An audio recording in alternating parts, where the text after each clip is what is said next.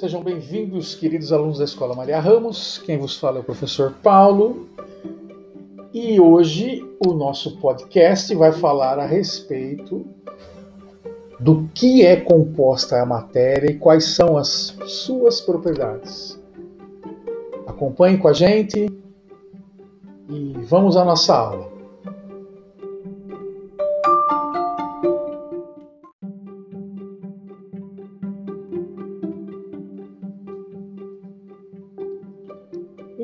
Anterior, só para a gente fazer uma recordação rápida aqui, o professor Paulo falou a respeito do que era química,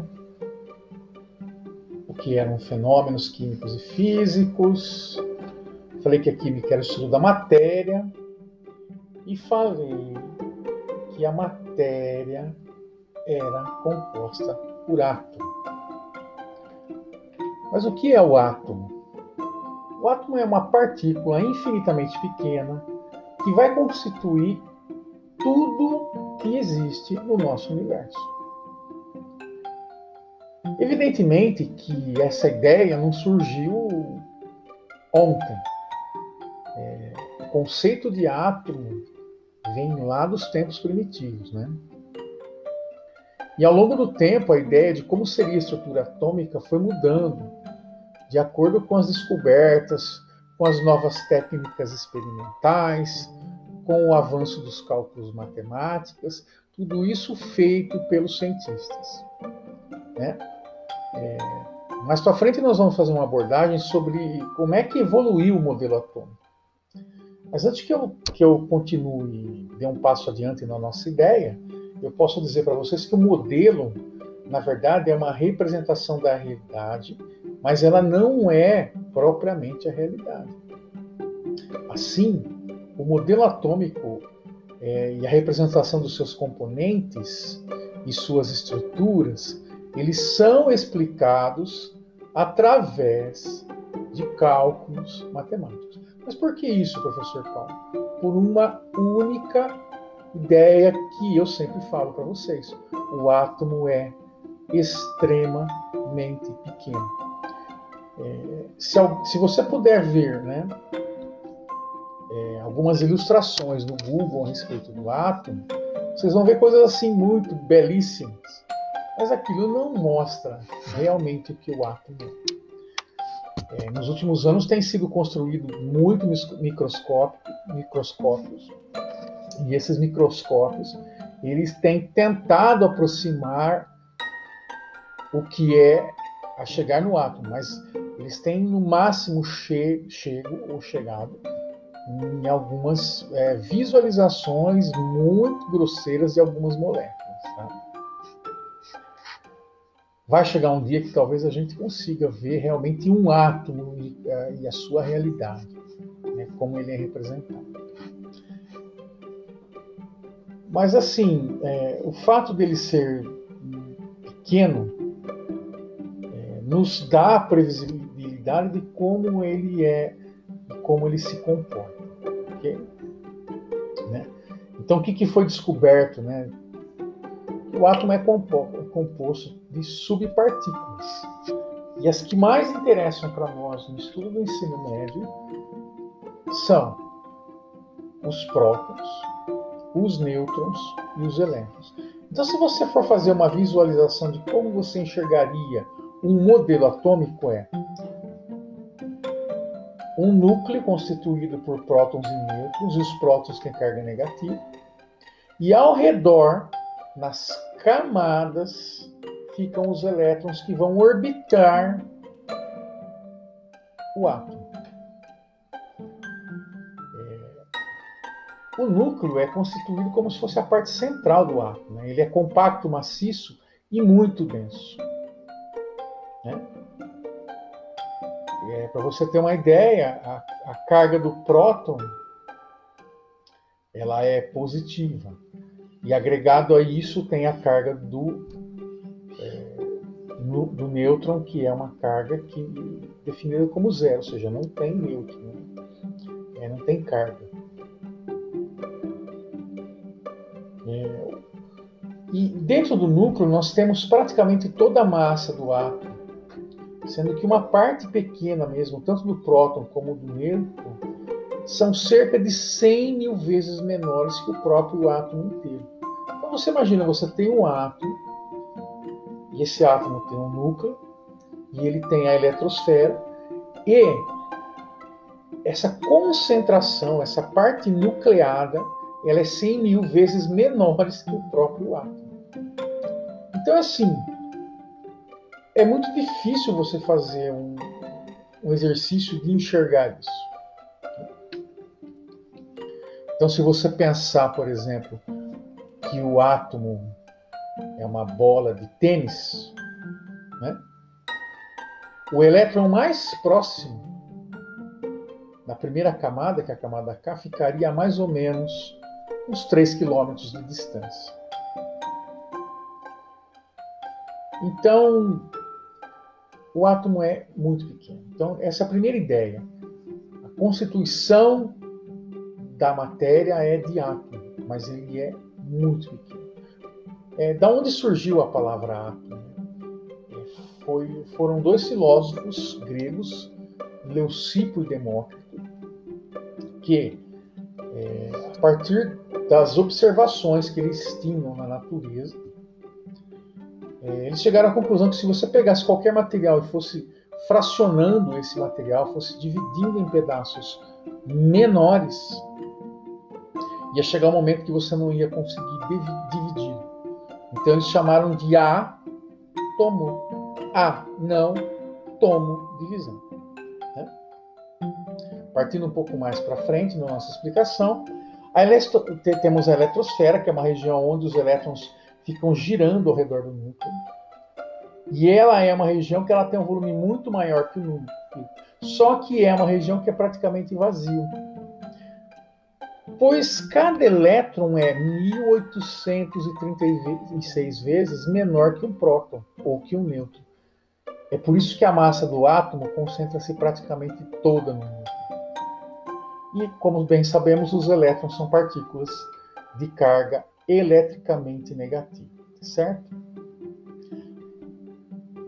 Vamos avançar mais um pouco.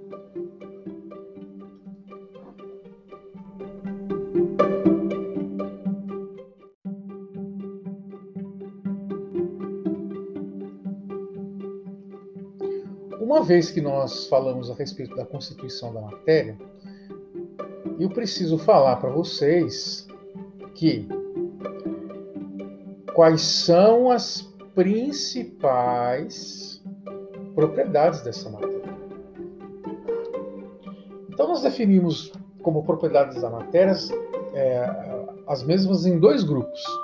Nós chamamos de propriedades gerais e propriedades específicas. Quais são as propriedades gerais? São aquelas propriedades que vão depender, ou seja, não, não se relacionar com o estado físico sendo ela sólida, líquida ou gasosa.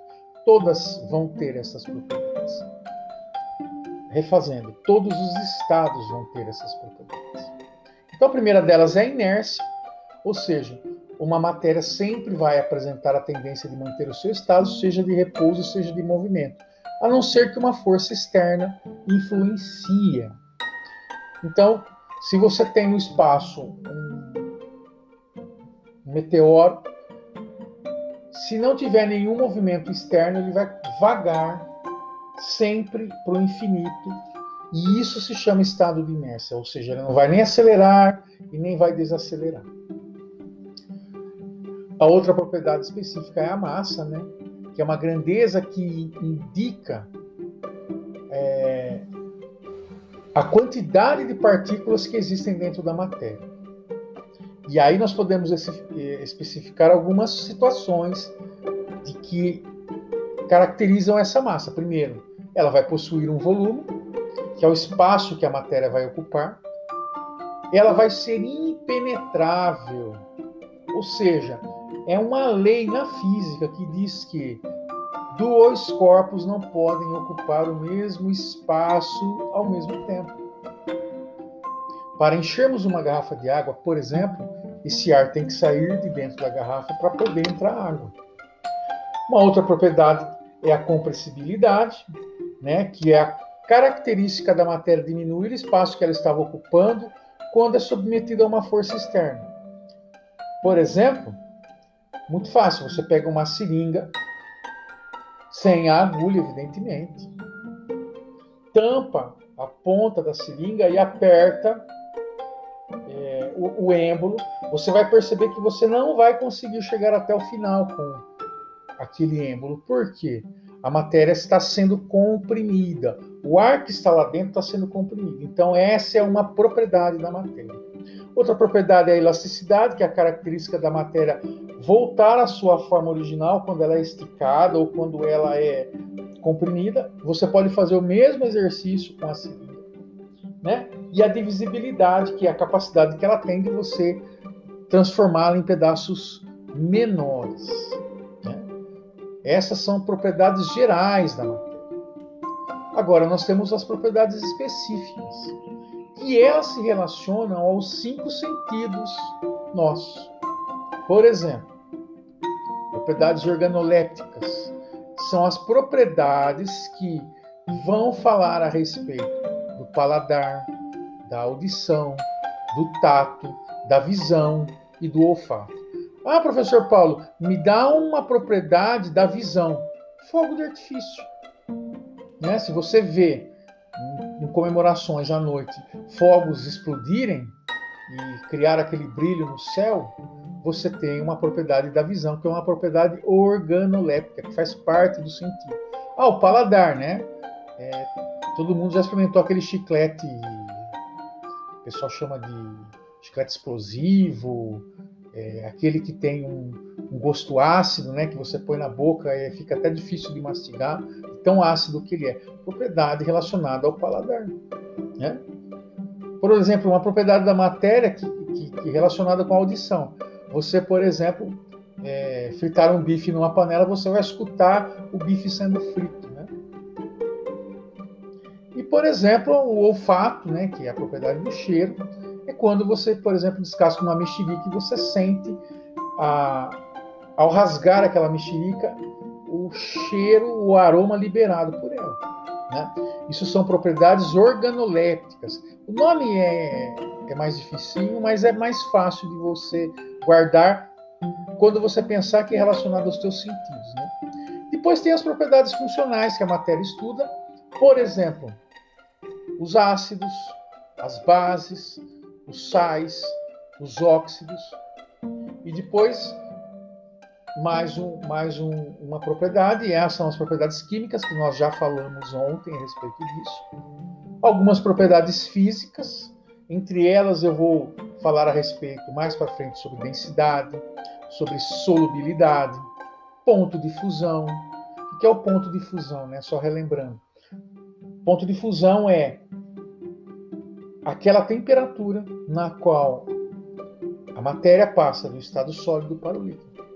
Ponto de ebulição também é a temperatura que indica quando a matéria passa do estado sólido para o gasoso. Né? Existe uma propriedade chamada tenacidade, que ela tem a capacidade de resistir ao impacto de outra matéria. Quando uma pedra é arremessada num vidro, ele se quebra. O que, que nós dizemos? Que a pedra é mais tenaz que o vidro. Outra propriedade nós chamamos de dureza, que é uma propriedade na qual uma matéria pode riscar a outra. Então, o vidro jamais vai riscar o diamante, mas o diamante vai riscar o vidro, ou seja, a dureza do vidro é maior que a dureza do diamante.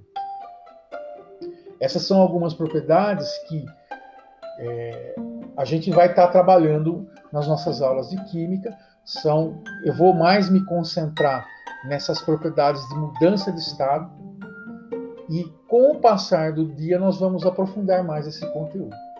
A nossa aula já terminou. Espero que vocês tenham gostado. Gostaria que vocês escutassem ela novamente, porque eu falei de várias coisas e eu falei de forma assim, muito sucinta. Se você tiver uma dúvida, você pode depois procurar o professor para a gente estar tá falando sobre isso. Forte abraço a todos e nós nos veremos em breve.